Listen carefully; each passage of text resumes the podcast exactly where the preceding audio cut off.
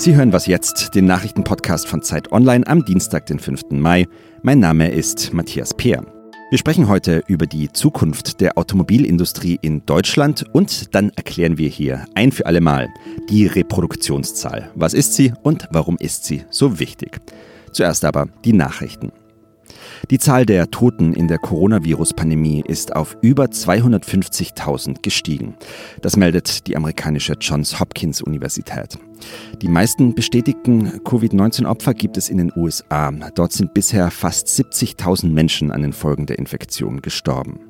Eine Studie der Universität Washington prognostiziert, dass sich die Zahl der Toten in den USA bis Anfang August verdoppeln wird. Laut New York Times gehen auch US-Behörden intern von stark steigenden Opferzahlen aus. Das Weiße Haus teilt aber mit, dass es sich dabei um keine offizielle Regierungsprognose handelt. Im Abgasskandal verhandelt der Bundesgerichtshof heute zum ersten Mal eine Klage eines betroffenen VW-Kunden auf Schadenersatz.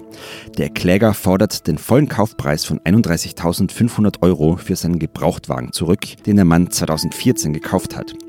In dem Fahrzeug ist ein vom Abgasskandal betroffener Dieselmotor verbaut. Das Urteil könnte wegweisend für weitere Schadenersatzklagen im Dieselskandal sein. Redaktionsschluss für diesen Podcast ist 5 Uhr.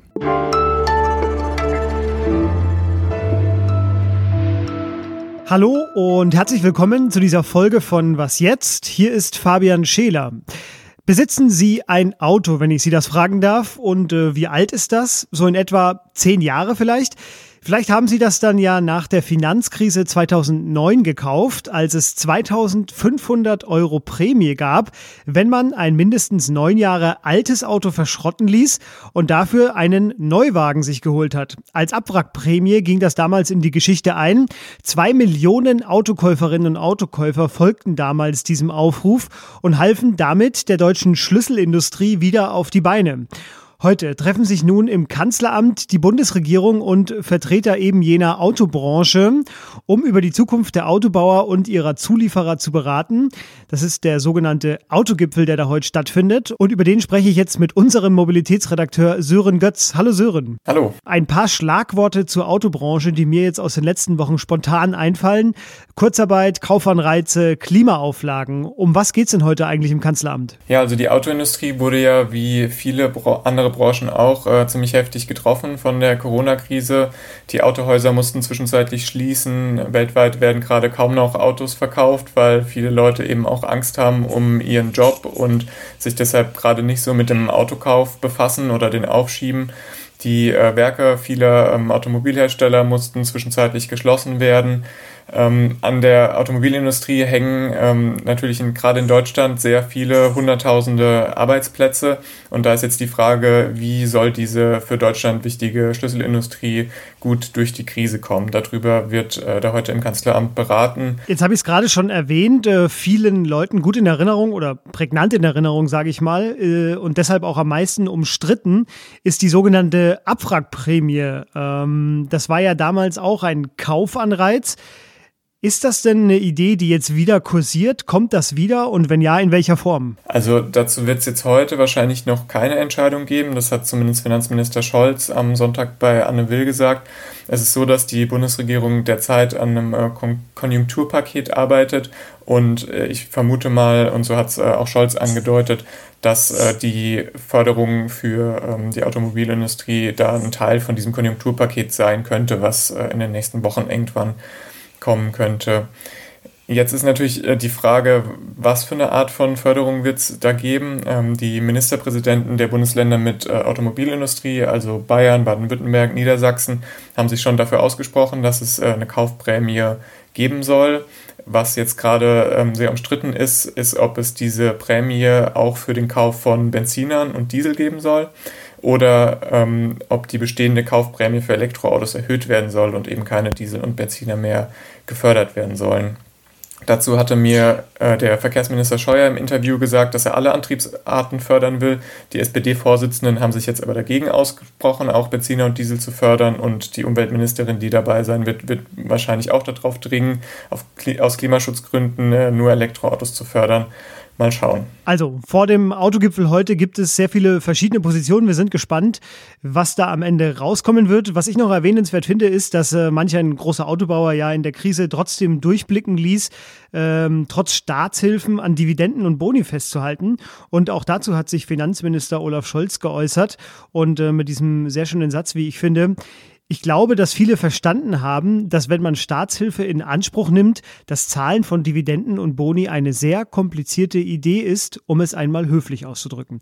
Fand ich sehr schön, wollte ich hier noch unterbringen. Danke dir, Sören. Sehr gern. Und jetzt noch ein kurzer Blick hinter die Zeit-Online-Kulissen, die berühmten.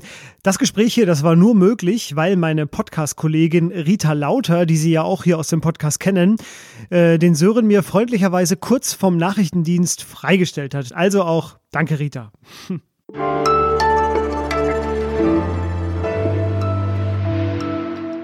Und sonst so? Wenn Sie, wie ich, in den 2000er Jahren aufgewachsen und groß geworden sind, dann kennen Sie diese Stimme. Bitte erheben Sie sich, meine Damen und Herren.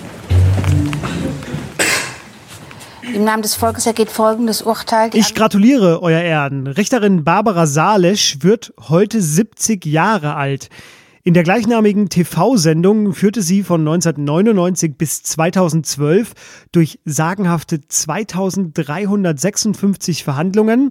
Lange, lange Nachmittage meiner Kindheit sind mit ihr und der nun ja, fast immer nah an die Realität heranreichenden Verfahren verknüpft. Äh, den legendären Maschendrahtzaunprozess, den Stefan Raab ja auch noch verarbeitet hat, den habe ich zwar verpasst bei ihr, aber natürlich nachgeschaut. 2012 hörte sie auf, heute lebt sie als Künstlerin in Ostwestfalen. Na denn, alles Gute und... Bitte nehmen Sie Platz, meine Damen und Herren. Wir gehen jetzt weg von den Autos und äh, gehen nochmal zurück. Mitte April gab es eine Pressekonferenz mit Angela Merkel, von der ich Ihnen jetzt nur einen kleinen Ausschnitt vorspielen werde, obwohl sich eigentlich alles an diesem Statement einfach lohnt. Vielleicht erinnern Sie sich ja, bitteschön. Schon wenn wir darauf kommen, dass jeder 1,1 Menschen ansteckt, dann sind wir im Oktober wieder an der Leistungsfähigkeit unseres äh, Gesundheitssystems mit den äh, angenommenen Intensivbetten. Wenn wir 1,2, also jeder steckt 20 Prozent mehr, 1,2 an, also von fünf Menschen steckt einer zwei an und vier ein. Dann ähm, kommen wir im Juli schon an die, an die Belastungsgrenze unseres Gesundheitssystems und bei 1,3, das hört sich nicht viel, wir kommen von vier, fünf Ansteckungen, drei bis fünf Ansteckungen. 1,3 sind wir im Juni an der Belastungsgrenze unseres äh, Gesundheitssystems. Angela Merkel, die Physikerin über die Reproduktionszahl oder den R-Wert, wie er auch genannt wird, die Zahl, auf die alle gerade schauen. Es ist einer der wichtigsten Parameter für die Bundesregierung und meine Kollegin Elena Erdmann, die ist studierte Mathematikerin und als Datenjournalistin bei uns und deshalb prädestiniert für mein jetziges Vorhaben, nämlich ein für alle Mal zu klären, was ist denn eigentlich der R-Wert und wie kommt er zustande? Hallo Elena. Hi Fabian. R ist gleich 1. Eine steckt einen an. Das ist soweit äh, so klar.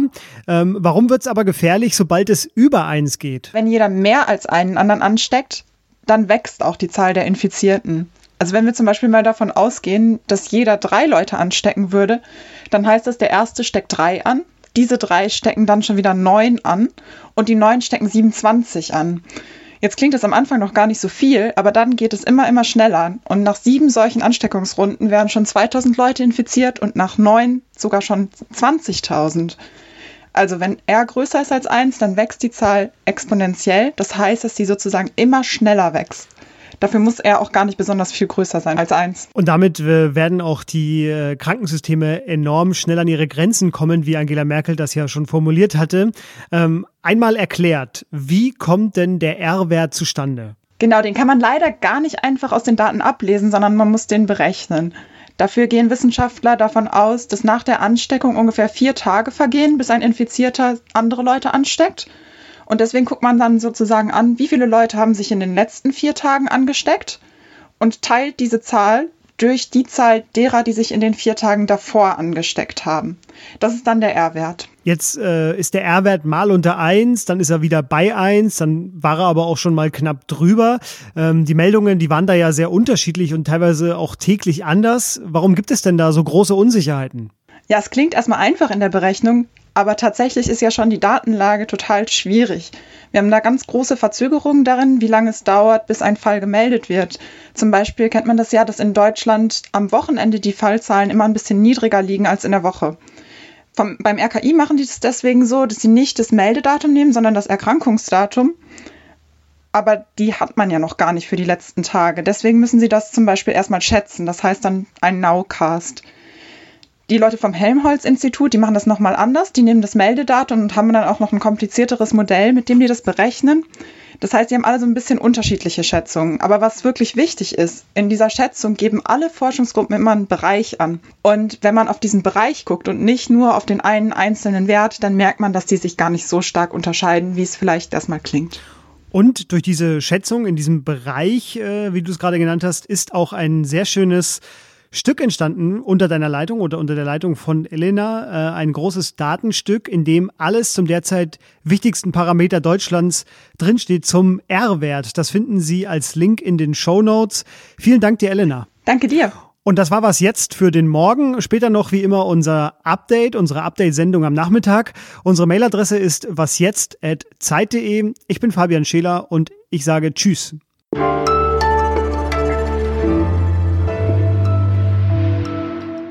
Die einzige Primzahl zwischen 19 und 29 ist? 23? Ah, Mist. Ich dachte, ich kann eine Mathematikerin kurz aufs Eis führen, wenn ich sie überrasche. Aber hat nicht funktioniert.